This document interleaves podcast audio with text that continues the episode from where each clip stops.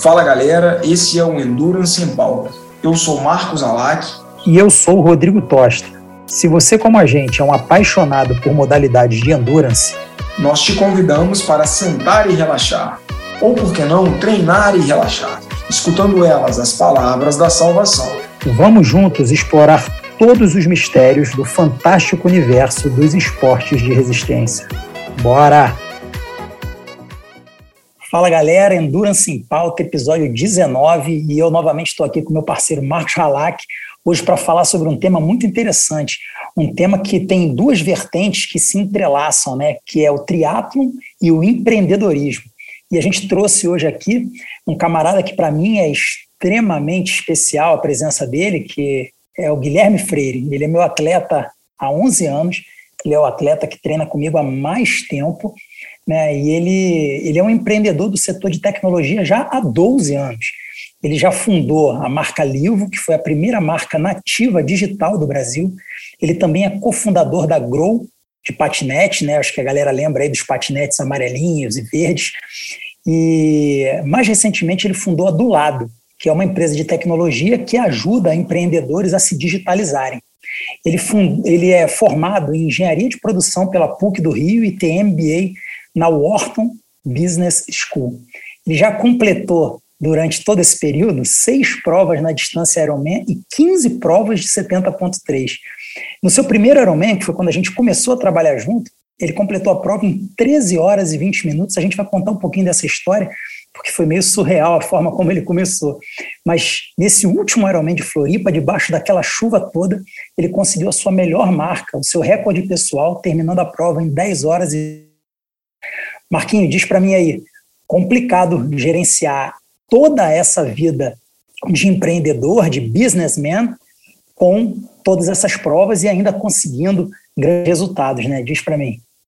É, mais uma vez aí, obrigado, Tosta, pela oportunidade desse papo. Gui, muito obrigado, cara. Prazer conhecer um pouco mais da sua história, da sua evolução do esporte, né? Da sua evolução também profissional, né? De toda essa busca, de toda essa capacidade de colocar em prática né, ideias novas, né, intenção sem ação, na intenção se dissolve, já diria a lenda Black Alien, né?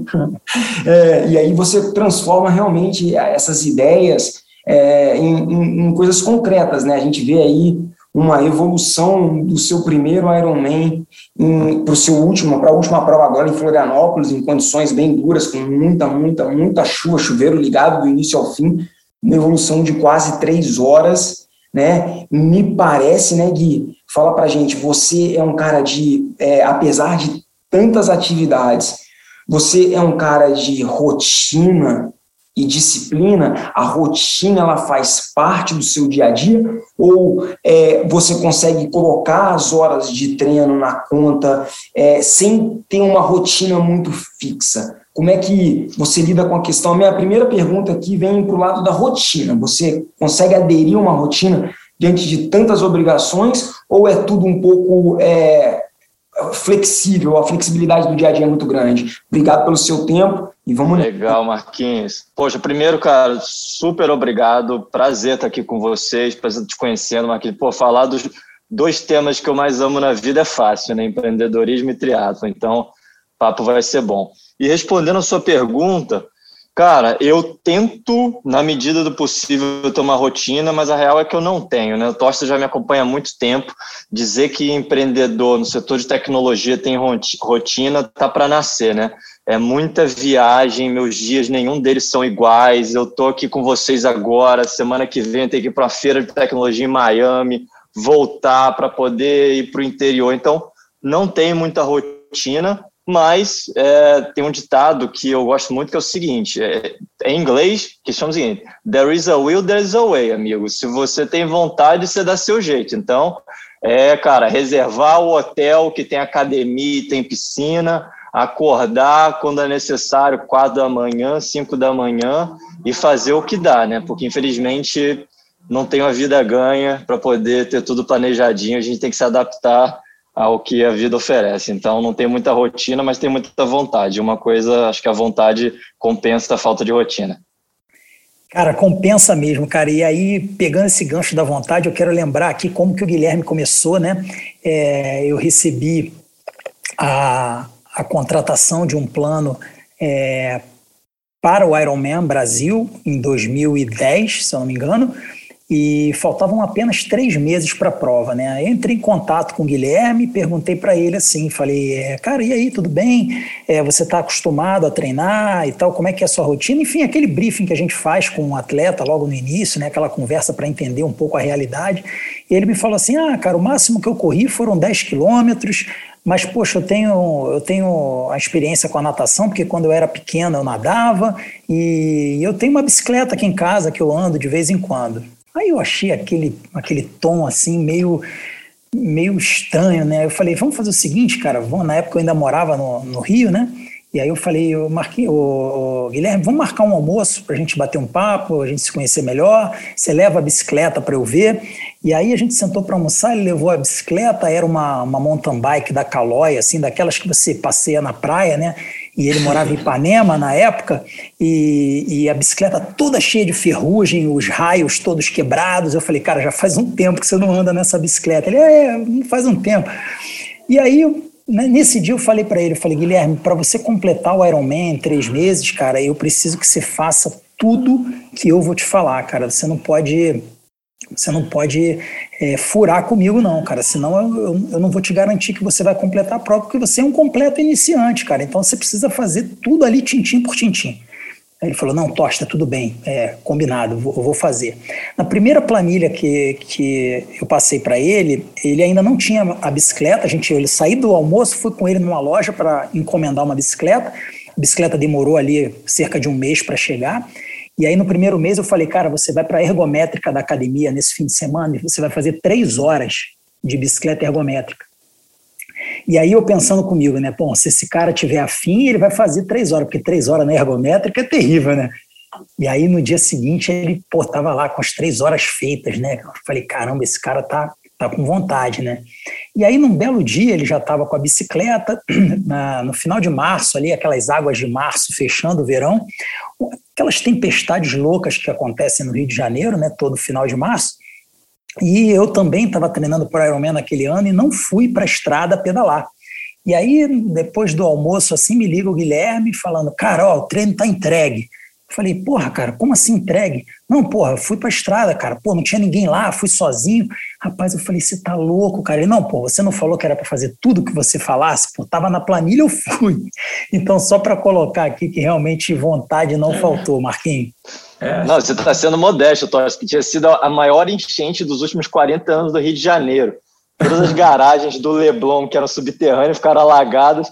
E o meu maior medo era não chegar lá, porque meu carro era todo rebaixado e, pô, morria de medo, porque, cara, tava tudo alagado.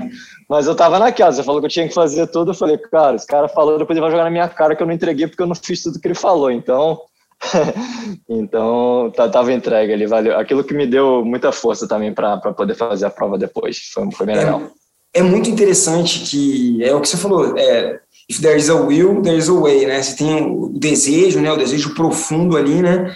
A gente vai encontrar uma forma de encaixar é, tudo dentro da, da, da, da, disponibilidade de tempo, da onde a gente está, o que você falou, vai dar esse carinho por meio da atenção a alguns detalhes, como, poxa, ver se tem piscina naquele hotel, ver se tem uma academia. É, eu acredito também que com o tempo você deve ter equipado aí a, a, a sua casa, onde você passa a maior parte do tempo, para poder é, tá sempre muito fácil acumular é, essas horas de treino e com essa falta de rotina, com essa vida de muito deslocamento, você é, tem um pouco mais de. Você vem da natação, pelo que vocês falaram, mas acaba que com isso a natação ela fica um pouco em segundo plano em relação. Com, com, com essa rotina, alguma das modalidades, eu acho que talvez a corrida é, de alguma forma ela saiu na frente, você se vê mais consistente, você vê ele mais consistente na corrida em função dessa rotina, Tosta? Então, Marquinho, é, primeiro pegar o gancho do que você falou dele ter equipado a casa dele, isso foi, entre aspas, uma briga que eu comprei com a esposa dele, com a Nenê, né?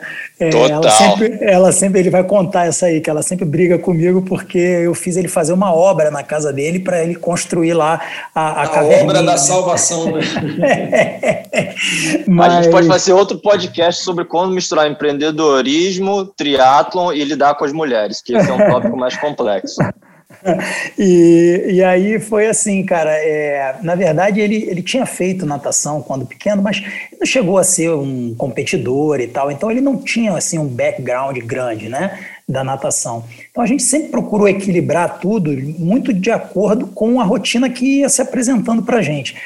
Então essa história de colocar uma esteira em casa, colocar o rolo, é, foi na tentativa realmente de tentar é, dar para ele mais acesso é, as condições de treino, né?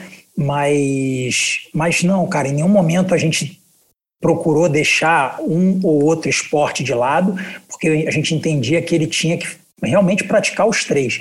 Mas aí ia sempre dependendo muito de como é que estava a vida dele, como é que estava né, a correria é, do dia a dia. Me lembro na época que ele estava na Grow, é, cara, coisa de uma semana ele visitar cinco países, cara. Então, assim, era uma loucura tão grande, cara, que assim, é, a gente quase que arrancava os cabelos para conseguir. Então, é isso que ele falou: pega um hotel que tem piscina, no outro não tem, então tem uma, uma bicicleta ergométrica.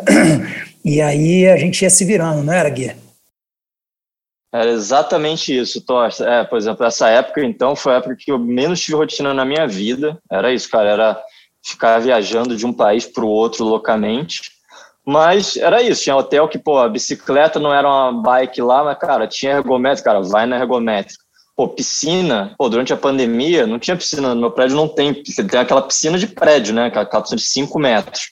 Cara, o Tosta me arrumou umas cordas lá muito louca, lá botei lá e treinava fazendo fazendo a piscina, aquela, aquele nado parado, né, nado estático, nem sei qual que é o nome, e, cara, a gente foi se virando muito, né? Foi se virando muito nisso aí, tentando sempre achar a condição que dava para treinar. Então, não dá para fazer o treino, pô, igual que a turma faz para classificar para a Kona, mas, cara, dentro das possibilidades, a gente sempre encontrando o caminho, né, Torce? Com certeza, cara. E assim, mas uma coisa que eu acho interessante a gente falar é, dentro desse papo todo é como que o esporte ele impactou a tua vida profissional, né? Eu queria que você contasse para a galera um pouco da época que você foi lá fazer o seu MBA, né? É, qual foi o impacto que, que o esporte teve na tua vida quando você estava indo lá é, se especializar, fazer esse MBA? Conta para gente aí. É, isso, isso foi, foi uma parte da minha vida que eu, eu quando eu comecei no triatlon, principalmente, quer dizer, eu comecei no Ironman, né, que eu comecei no triatlon, né, porque a gente já foi direto para Ironman eu não tinha visto esse ângulo, né, da, de como que o esporte podia afetar a direção. Mas o que acontece? Eu, quando eu fui aplicar para o MBA, quando você vai aplicar lá fora, pô, tem três universidades, basicamente, que são sonho de consumo de todo mundo. E eu tinha uma universidade que eu queria muito entrar. Só que, cara, você está competindo com a galera do mundo inteiro e, pô, todo mundo inteligente, todo mundo tem boas notas nos exames, todo mundo é, bem sucedido de algum jeito profissionalmente. E o ângulo que eu escolhi para poder me diferenciar, eles me permitiram né, escrever um, na aplicação para a escola minha história, foi a minha história no Ironman. De toda a, toda a superação, toda a história que a gente acabou de contar, agora tudo aquilo, que eles me deram a chance de de dizer uma história de superação, né? Tinha uma parte de uma pergunta que eu tinha lá, cara, conta pra gente uma história que você teve que se superar muito na sua vida. E eu contei minha história no esporte, no Ironman, de tudo isso, da determinação, da vontade de querer fazer. E, cara, isso que me deu um diferencial muito grande para eu conseguir entrar. Entrei com bolsa, consegui uma bolsa maravilhosa. E ali eu falei, caramba, poxa, o esporte realmente afeta diretamente a minha vida profissional. E foi o começo de uma série de coisas que aconteceram na minha vida profissional, porque, pô, empreender e não o triatlo, mas o Ironman em si, cara, tudo que acontece, cara, a gente estava falando aqui antes, nosso papo, cara, dá tudo errado, tudo não sai conforme o planejado, você tenta se programar, se planejar e, cara, no final, a sua capacidade com tudo dá errado de seguir continuando, Pô, a Grow é uma empresa minha que, cara, vocês viram, patinete não existe mais. E, cara, existe toda a dor de cabeça que ficou, mas, cara, dois meses depois já estava com outra empresa. E se essa não der errado, dois meses depois eu vou estar fazendo de novo. vou estar celebrando minhas vitórias, cara, as derrotas, cara, a gente treina para fazer melhor na próxima. Então a história do Ironman e minha história no empreendedorismo, cara, tá muito conectado uma com a outra. Para mim elas se alimentam e, e esse senso de disciplina, de querer ganhar a qualquer custo e treinar mais, se preparar melhor para a próxima, cara, isso eu uso muito na minha vida, sou muito grato ao esporte. Muito bacana esse lance da valorização que, que a gente vê nos Estados Unidos, em alguns países do primeiro mundo. Aqui também acho que isso está crescendo cada vez mais, mas a valorização é, do esporte, né? Acho que o esporte também um esporte individual, um esporte de resistência, né? É, a resistência que tem a ver com essa vontade de continuar, essa capacidade de continuar, mesmo quando tudo pede para você parar, né? Que é uma coisa que tem tudo a ver com o lance do empreendedorismo. E eu acho também com o processo de você fazer um MBA concorrido como o seu no exterior, porque é, você já não é mais um adolescente, você já não está mais numa idade de faculdade, já tem outros compromissos atrelados à sua vida e conseguir é, dedicar o espaço para se qualificar profissionalmente, seguir retendo essa inércia do esporte e desenvolvendo tudo de uma forma positiva, é, mostra também muita resiliência. E aí eu fico pensando que essa resiliência, de alguma forma, ela é permeada, ela deve talvez ser permeada, né, pelo prazer de alguma coisa, né? Pelo prazer do fazer, pelo prazer, não só pelo objetivo da conquista, né? Porque, que nem você estava falando, né, Gui, é, o fracasso é natural e ele vem várias vezes. Então, assim, teve algum momento que você se conectou com esse prazer no esporte ou você ainda é muito, você ainda se sente muito orientado por meta, por, pelo objetivo? Cara, isso é outra coisa que eu acho, cara, de novo, que o triatlo empreendedorismo, cara, é, é, impressionante como que as coisas, como as duas coisas estão conectadas. Eu, por exemplo, empreendedorismo, cara, de novo, as coisas para mim deram muito mais erradas do que certas, mas acho que deram certo para mim, são me fazem muito feliz, mas a jornada, mesmo as coisas que deram errado, cara, só me fizeram mais forte, eu só tenho que agradecer. Eu fui, cara, várias vezes eu pisei no fundo do poço, mas, cara, até nesses momentos mais desesperadores, cara, eu eu consigo desfrutar. Eu consigo sair mais forte depois e desfrutar ainda mais quando as coisas deram certo. Eu vejo, por exemplo, tanto no triatlo quanto no empreendedorismo, é, o Tosta tem, teve muito atleta, cara, que nas primeiras provas que o cara fez, o cara já foi muito bem já foi muito bem. Teve atleta do Tosta aí, cara, que você vê, o cara, primeira, segunda prova ali, já estava ali mirando sub-10, já vendo, pô, o cara vem com uma genética super favorecida, e aí vai, faz um baita tempo, mas, cara, a maioria deles foi embora, não continuou, porque as coisas eram muito fáceis. Para mim, poxa, você tá vendo, tô há 11 anos no esporte, até hoje não saiu meu sub-10, mas posso te falar, cara, como eu desfrutei essa jornada. Já teve prova que eu completei com cálculo renal, já teve prova que eu tive que uma prova que eu tive que abandonar por hipotermia, mas cara, mesmo com tudo que deu errado, cara, eu sigo amando esse esporte e cara, no empreendedorismo é a mesma coisa. Cara, é dá tudo errado, a gente bate a cabeça, toca fundo, sai mais forte, se planeja melhor. E a jornada é muito gostosa. Se fosse pelo resultado, eu já teria abandonado há muito tempo. Há muito tempo. Eu nunca me classifiquei para Kona, eu nunca consegui nada disso. Aliás, eu nem tenho a pretensão. Isso eu teria que dedicar horas que eu não. Aí realmente seria muito difícil conciliar, mas a jornada, olhar para trás mais ou menos, tanto que coincide, né? Eu comecei a empreender há 12 anos, comecei no triatlon há 11 e tudo andou muito junto e teve muito mais perrengue do que vitória, mas, cara, a jornada dos dois, cara, foi muito incrível não tenho planos de parar nenhum dos dois, porque realmente isso que você falou, não é o resultado. O resultado está começando a vir agora, principalmente no esporte, mas, cara, a jornada vale a pena. Então, eu acho que é bem por aí. Muito bacana, Gui. E deixa eu te fazer uma outra pergunta que eu te perguntei ainda agora, é, sobre como que o esporte né, te ajudou na vida profissional. E aí você está dizendo que agora, depois de desses 11 anos e 12 anos empreendendo é que os seus resultados esportivos estão começando a ficar, digamos, mais expressivos, né? Então a, a pergunta agora é a inversa. É como que o teu trabalho, quais são as coisas no seu trabalho que você fez, que você trouxe para te ajudar no esporte? Né? O que, que você é, consegue enxergar que você mudou ao longo desse tempo, que você foi aprendendo com o trabalho, que você falou, cara, isso eu posso aplicar aqui na minha rotina esportiva e vai me ajudar a ter um resultado melhor daqui a algum tempo, quando, enfim, todas essas mudanças se solidificarem? Cara, isso para mim a resposta é bem óbvia, porque é o seguinte, eu em 2019, eu tive o ano mais terrível assim da minha vida profissional, cara. É, foi o ano que eu casei, mas ao mesmo tempo foi o ano que a minha empresa tinha quebrado. E, cara, eu contei pro Tosta que na lua de mel tive que largar a minha mulher na Nova Zelândia e vim resolver pepino de... e o resultado não foi muito diferente. Só que tudo isso, cara, é, me deu uma, uma resiliência de cabeça, cara, de cabeça, de cara, de aguentar muita porrada que eu tomei profissionalmente, muito, muito, muito por essa da, da minha empresa quebrando lá dos patinetes, cara, foi muito traumático, assim, para mim, foi um episódio muito marcante, só que, de novo, e eu tô vivo, tô inteiro, tô empreendendo de novo, com pessoas que eu gosto, cara resiliente, e eu consegui aplicar isso no esporte. Essa última prova, por exemplo, as duas últimas provas que eu fiz, que as duas foram recorde meu, tanto no meio quanto no full, foi, cara, a, o meu, a minha capacidade mental de aguentar porrada, puta, saiu, entrou em outro patamar.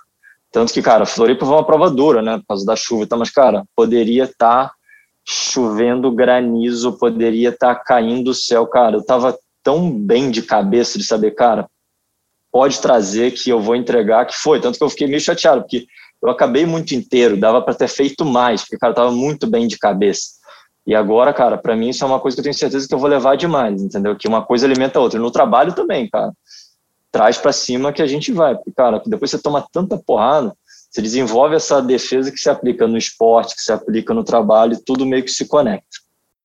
Você com esse background da engenharia, é, você curte analisar os dados do seu treino? Você gosta de acompanhar é, as métricas atreladas ao seu desempenho, à sua performance? Na prova de Florianópolis, o seu drive, eu não estou perguntando assim o que, que o Tosta te aponta como um caminho, que ele vê como sendo o melhor para o seu momento. Estou perguntando assim, o seu drive é um drive de se lançar nas provas de forma mais livre e indomável, ou você tem o drive mais da ciência, de como entende o processo, é, tenta seguir um determinado patamar que acredita ser concreto e real? Como é que se dá essa sua relação com o treinamento? Você leva esse lance da engenharia, é, da empresa, de acompanhar dados, de pô, desenvolver softwares para acompanhar as coisas, você se apega a esse lado do processo também para o seu treinamento, cara? Cara, é, esse, é esse, é um ponto bem legal, porque isso foi uma coisa que eu aprendi com o Tosta, que é o seguinte, eu sou muito analítico, muito, muito, muito, principalmente no meu trabalho, cara, eu, pra você ter noção, o meu hobby, por exemplo, hoje é feriado, eu vou desligar com vocês e vou ficar mexendo na planilha financeira, que para mim é terapia. E eu tentei levar isso para o esporte, só que, cara, o Tosta me ensinou uma coisa que eu, que eu nunca esqueci, que é o seguinte, é, se você fica muito dependente dos números e chega na hora da prova, cara, isso sempre acontece comigo. Chega na hora da prova, potencímetro para de funcionar, o relógio começa a marcar errado. E se você está dependendo demais dos números e não consegue conhecer seu corpo, que é uma coisa que o Tocha desenvolveu muito comigo ao longo dos anos, é, isso bate um desespero. Então, eu gosto de analisar, eu pô, uso potencímetro, acho que, cara, é bem legal, mas eu tento evitar essa dependência louca de ficar obcecado com os números e tal, porque é igual no empreendedorismo também, cara, por mais que você planeje, chega na hora do vamos ver, as coisas não saem como você está esperando. E se você está muito é. dependente do número, chega lá, você não entrega aquela potência. Eu fiquei até frustrado, porque nesse último, por exemplo, eu tinha uma meta de potência que eu tinha feito um, um simulador, que até o Tocha me apresentado, que para eu fazer o tempo que eu queria fazer, eu tinha que entregar uma certa potência. Eu entreguei a potência, só que, cara, o tempo saiu totalmente diferente, porque estava muito vento, a condição não estava tão favorável, que eu falei, pô, eu errei de ter ficado mirando tanto ali, eu cometi o erro que eu não deveria ter cometido, mas faz parte. Mas o Tosh desenvolveu isso muito em mim, então eu tento ser equilibrado, de cara, olhar, mas não ficar naquela dependência para se chegar na hora dar algum pau, que dá, né? Você sabe, né, Marquinhos? Pô, você sabe que na hora, cara, Sempre. as coisas param de funcionar, a condição não era a que você esperava, e, pô. É para isso que a gente está indo, né? É para isso que a gente empreende, é para isso que a gente compete, é pro inesperado. Gente... Exato, cara. cara exato. É aquela história do, do, do Mike Tyson, né? Porque é. todo mundo tem um plano até tomar o primeiro soco na cara. E, é e vai tomar, isso, cara. E vai tomar. Sempre vai tomar, cara. Sempre vai tomar. Então eu já prefiro ir preparado para tomar e, cara, do que ficar naquela coisa de não, o plano vai ser perfeito, tudo vai funcionar maravilhosamente bem, eu vou entregar exatamente o que eu me propus. Nunca sai, cara. Então, essa capacidade de se entregar mesmo quando as coisas não saem bem, eu acho que, que é aí que está o segredo que o Tosh tem me ensinado ao longo dos anos interessante perceber que o seu drive é analítico e você tem um treinador que consegue te entregar o analítico que te traz uma sensação de conforto e confiança, mas te fez enxergar um outro lado que é bem mais real, né? Que é o lado. Exatamente. Né? Exatamente, Marquinhos, exatamente, cara. É, não, então. É um então, desafio. Uma, e uma coisa que a gente desenvolveu, eu até queria que o Guilherme falasse, falasse isso é, sobre isso também. Uma coisa que a gente desenvolveu muito mais nesse último ciclo agora, é que assim, você imagina, né, por conta de toda essa rotina louca que ele tem, é, a nossa comunicação, por vezes, foi falha, né? E ao longo de, desses 11 anos, por vezes foi falha. E hoje a gente tem uma série de mecanismos, né? já não é só de hoje, né? já há algum tempo, mas é, quando eu pude identificar que era isso que faltava, é, conversei muito com ele e falei, cara, a gente precisa estreitar os laços de comunicação, eu preciso é, olhar um, com um pouco mais de critério para cada uma das suas sessões, para como é que essas sessões estão conversando entre elas, e, e, e, você precisa conversar comigo, cara, toda vez que alguma coisa parece que está saindo dos trilhos, ou é, você sabe que vai sair dos trilhos em algum momento. Então, queria que ele falasse um pouco isso, desse, dessa aproximação maior que a gente acabou tendo, né, de estar tá trocando mais, conversando mais, falando mais do, do né, da, da, planilha, dos treinos, dos resultados, de como ele está se sentindo é, e reajustando toda vez é, que a rota parecia que, que ia descambar. Então, acho que isso é importante Porque assim como você, né, Marquinhos, também tem uma série de atletas é, que devem cometer esse pecado, mas outros não, né? Outros que é, fazem questão de te dar o feedback. Então, queria que o Guilherme falasse como que ele mudou, né? Porque antigamente é, eu pedia para ele dar o feedback, mas ele vira e mexe deixava passar. E agora não, agora ele já faz né, o feedback de forma melhor, já troca mais. Como é que foi isso aí, Guilherme? Total, Tosta. É, cara, eu acho que até por, por essa questão minha, né, de não ter rotina, de ser muito enrolado, cara, eu acabava muitas vezes não levando a sério essa coisa da nossa comunicação, né, falta de tempo e tal, e, cara, isso eu sei que eu paguei um preço caro por isso. Agora, nesses últimos ciclos, né, Tosta, eu acho que a tecnologia ajudou muita gente, né, lembra, pô, quando eu comecei a treinar com Tosta, cara, era planilha de Excel ali, era um negócio super arcaico, e não tinha. Só que agora, cara, pô, agora com toda a tecnologia não tem desculpa, né, cara? Já sobe direto o relógio, já manda pro Training Peaks, ele já vê, ele já manda o um comentário, já comenta em cima dele. Eu levei muito a sério isso, né, Tocha, nesses últimos tempos aí, cara. Tudo, você sabia exatamente tudo que estava acontecendo, acompanhou, cara, cada etapa.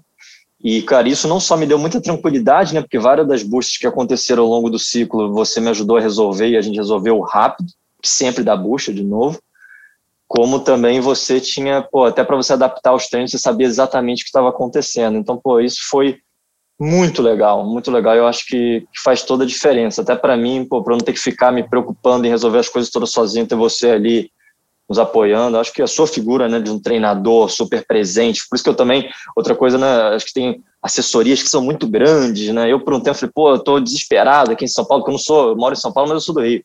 E eu ficava lá, eu cheguei até por um tempo treinar com assessoria muito grande, mas puta, cara, o cara mandava planilha, eu não conseguia falar com o cara, né, Tosta, que negócio aí, cara.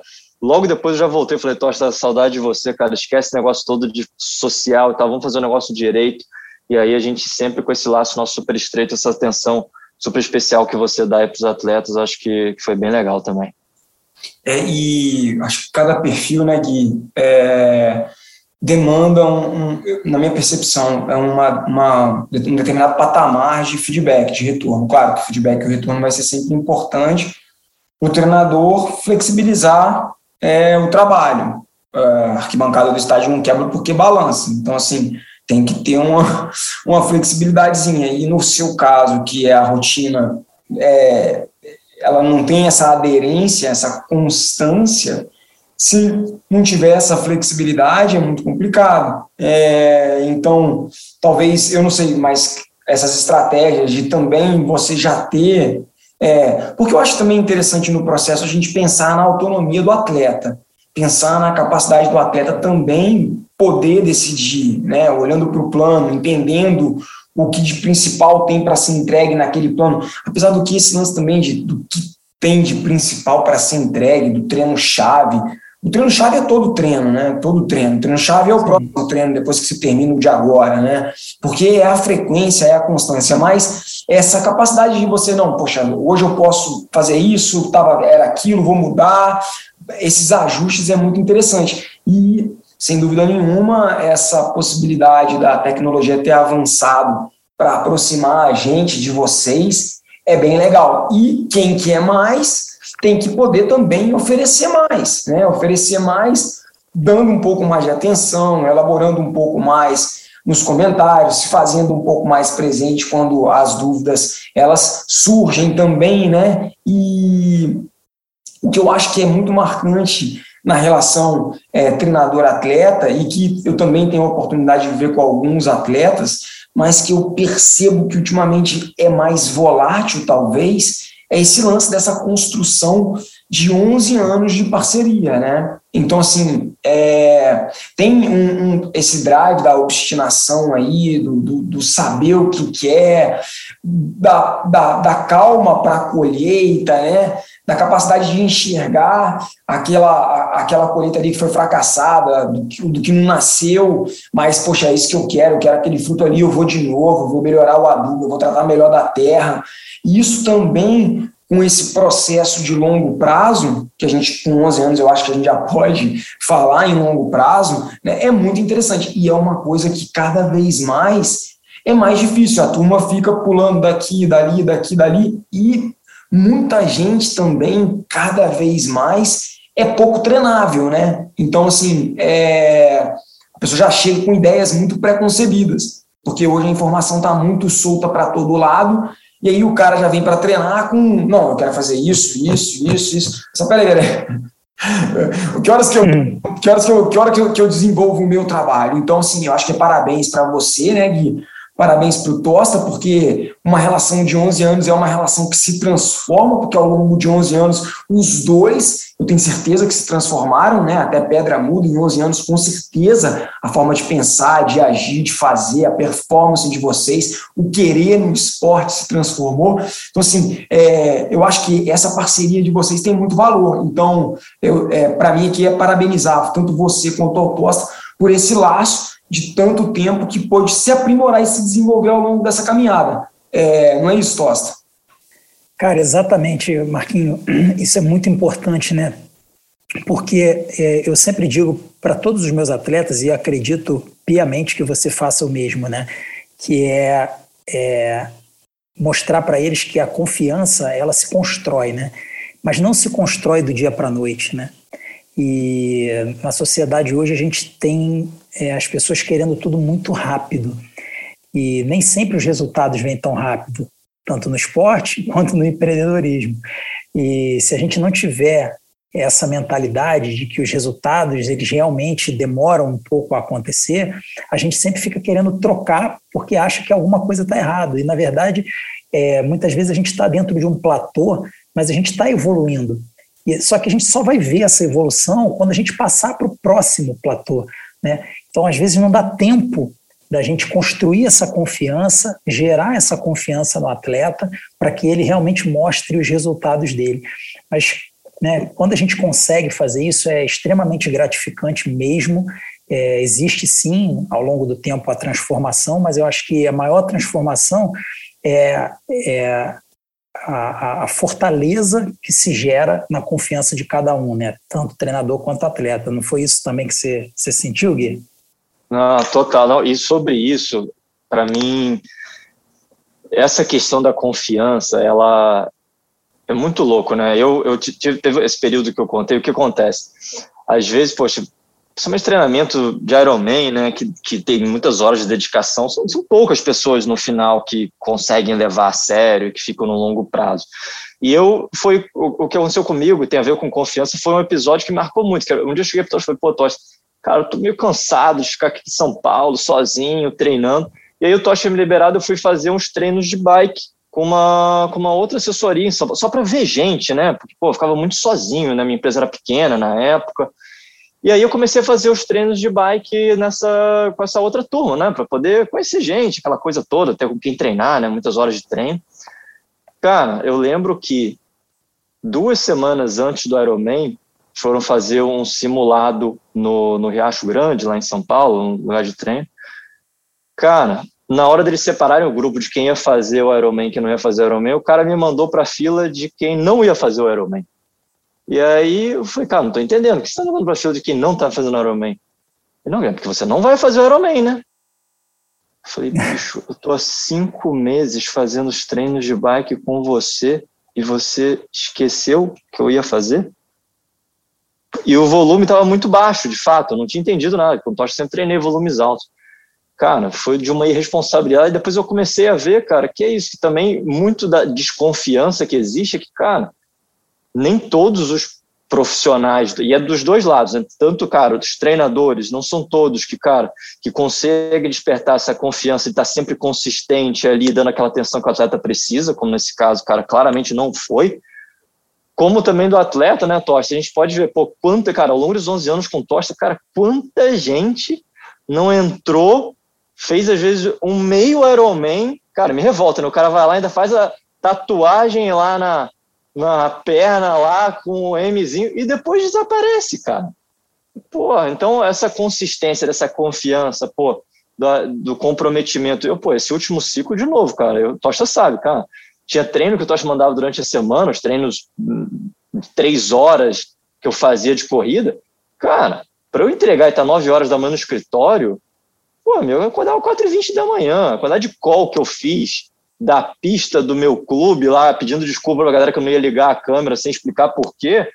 Pô, então essa confiança e essa consistência Cara, é dos dois lados, é do atleta e do treinador, porque, cara, vou te falar, tem muito treinador irresponsável presença, eu fiquei em choque, em choque, depois eu descobri que é mais comum do que eu imaginava, quando eu conto para as pessoas, as pessoas também têm história de horror, e vocês como treinador também, cara, acho que, cara, tem muita gente que é descomprometida, e aí, cara, não adianta querer ter resultado rápido sem que, cara, não ter o comprometimento das duas partes, aí, cara, alguém vai ficar chateado e depois vai falar que não confia um no outro. Então, né, Tosta, a gente compartilhou algumas dessas experiências juntos aí. Pode crer.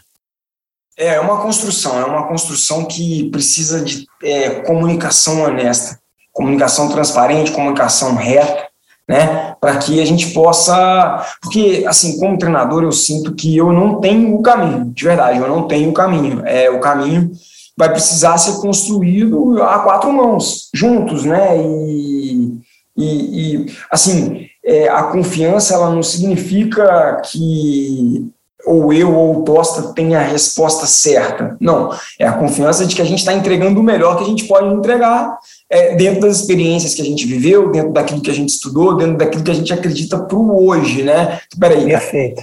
Eu estou confiando na entrega do meu treinador, na, na, na, na entrega dele ao trabalho, né? Ah, porque a gente está falando de ciência humana, então o que tem de variável imponderável aí para mesmo com as melhores das intenções tudo dá errado. Então, acho que é muito importante essa comunicação constante que evita a mudança da rota, né? Porque se a gente comunica pouco, quando a gente vai comunicar, muitas vezes tem que ajustar a própria rota. Então, é, essa aderência ao programa também ela tem fruto aí de uma comunicação que ela é constante, mas mais que constante, que ela é honesta, né?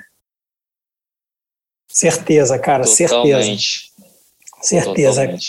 Galera, a gente vai se, a gente vai se aproximando aqui do, do final do nosso papo. Eu queria demais agradecer a presença do Gui aqui, dizer que é um prazerzão estar com ele, batendo esse papo com a gente, contando essa história.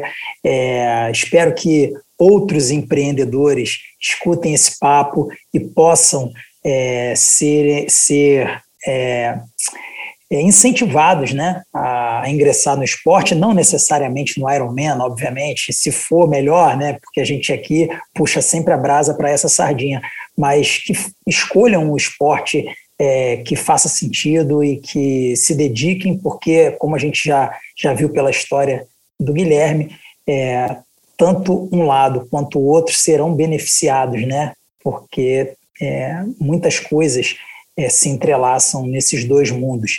Então, queria terminar minha participação aqui, novamente agradecendo o Guilherme, agradecendo o Marquinho por também transbordar aí a sua sabedoria para a gente aqui. Ele que é um cara que também treina diversas pessoas com né, rotinas loucas, a gente bateu já esse papo aqui, eu sei como é que é.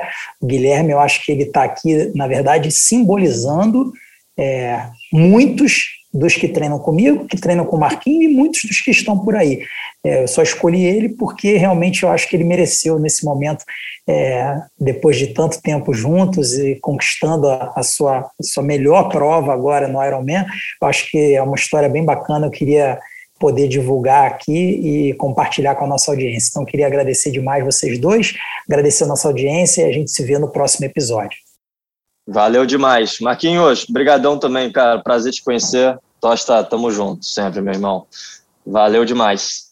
Valeu. Também me despeço é, agradecendo é, ao Tosta, meu parceiro, por me dar a oportunidade de me aproximar de histórias tão bacanas, de também é, conhecer, ouvir um pouquinho da história, da, da, da persistência, da disciplina, da capacidade de fazer acontecer, de transformar. É, de, é, acho que não é nem transformar o fracasso, é de dar tempo para rotular, né? Tipo assim, pô, peraí, cara, calma, não chama o, o, negócio da patinete que, que, pô, que não deu certo de fracasso, não, calma, calma, porque daqui a quatro, cinco, seis meses pode ser que você tenha aprendido alguma coisa ali que você vai usar para fazer o, a jogada da tua vida, né? Então, é, e com isso, com o tempo, com essa persistência, né? É, conquistar tanta coisa, é, que nem eu brinquei quando o Tosta me mandou todos os feitos do Gui, sinistroide, né, sinistroide, sinistroide, animal realmente, é, aquela evolução que é a verdadeira, que é a medida de você para você, né, então você começa o Ironman e de lá para cá são quase mais de três horas de evolução em tempo de prova, que é uma vida, né? Que é uma vida que simboliza uma mudança no patamar de movimento quando você está dentro d'água, uma mudança no patamar de movimento quando você está em cima da bike, quando você está correndo, que com certeza também, como o Tosta falou, transborda no seu dia a dia de trabalho, na energia que você passa para as pessoas, na energia que você tem para carregar seus projetos, né? Então, com certeza, a gente está falando aqui com um sonhador. Vamos seguir sonhando, vamos seguir realizando. Valeu, galera. Obrigado a todo mundo que escutou mais esse episódio. Bora! Valeu!